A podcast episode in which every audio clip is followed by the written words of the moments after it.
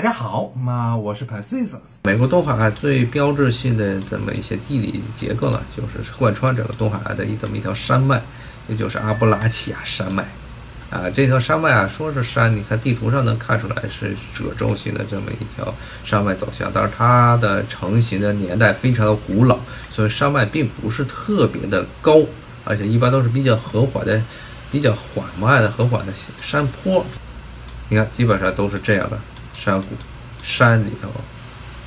当时呢，英国人为了限制殖民地的发展，甚至不允许北美殖民者越过阿布拉契亚山脉。但是当时主要来北美地区的这些英国殖民者，都是些亡命之徒，他们当然是能占多少地儿就能占多少地儿。所以，这些北美殖民者和英国人、英国的殖民当局之间也爆发了很多的矛盾，这也是造成后来因北美殖民战争，北美要闹独立的一个导火索之一。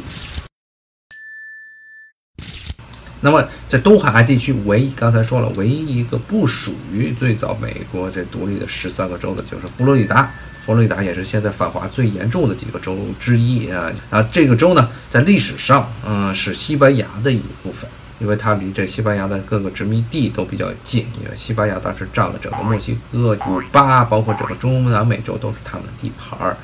当时在站到这儿的时候，站到佛罗里达的时候，北边这英国人在这儿就搞了一个 Georgia 这么一个州。这个乔治亚州是以当时这个英国国王乔治同样的名字命名的。后来呢，英国在七年战争，也就是十八世纪中叶爆发的一次世界性的大战之中，还把这个佛罗里达州给占了。但是之后呢，北美搞独立战争的时候，西班牙趁机又捅从后面捅了英国一刀，然后又把这个佛罗里达给占回来了。一直到了这个十九世纪的上半叶。那么美国才从西班牙手中把佛罗里达给买过来。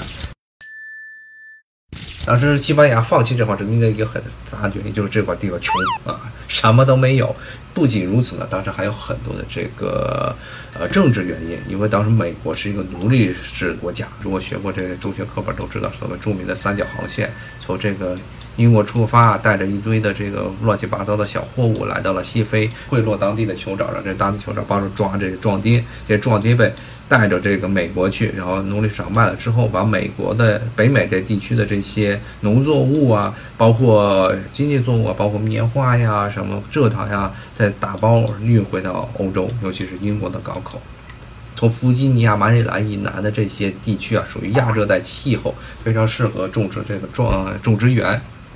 那么当时呢，这些很多黑奴呢不堪这些奴隶主的统治，就逃到了这个佛罗里达。所以美国一直。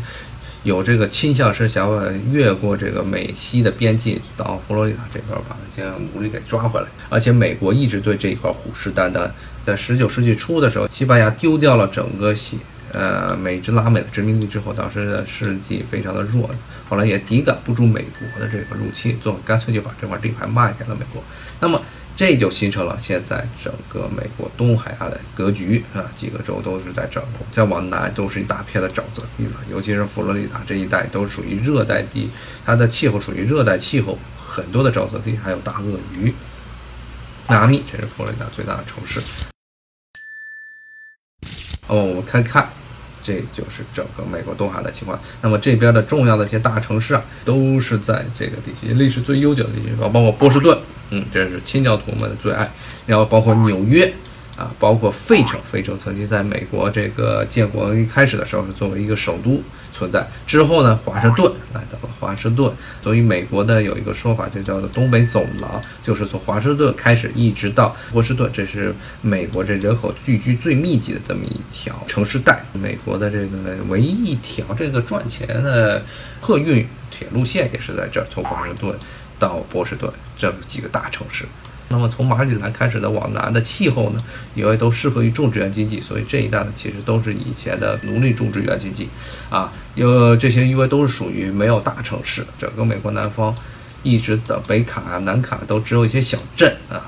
比如说什么萨凡纳呀、亚特兰大呀，而最大的城市校长这当然不属于美国的，呃，东部东海地区了，都其实都在于这些费城啊、纽约这些大城市比都算是小地方了。好，今天我们就先说到这儿，讲了讲美国最早的这些州的历史，还有美国东海岸的一些地理情况。那么下回说说美国中部地区，还有特别是从北方，从北边的大平原一直到南边密西西比河沿岸，包括路易斯安那州，那么美国是怎么样崛起的？它靠东边这一小片地，其实是无法崛起成一个世界大国。它最重要的成就就是翻越了阿巴马加山脉，把周边这一大片的农业地区全部都化归己有啊。它是怎么样化为己有的？咱们下回再说。好，今天我们就先讲到这里，谢谢大家，再见，拜拜。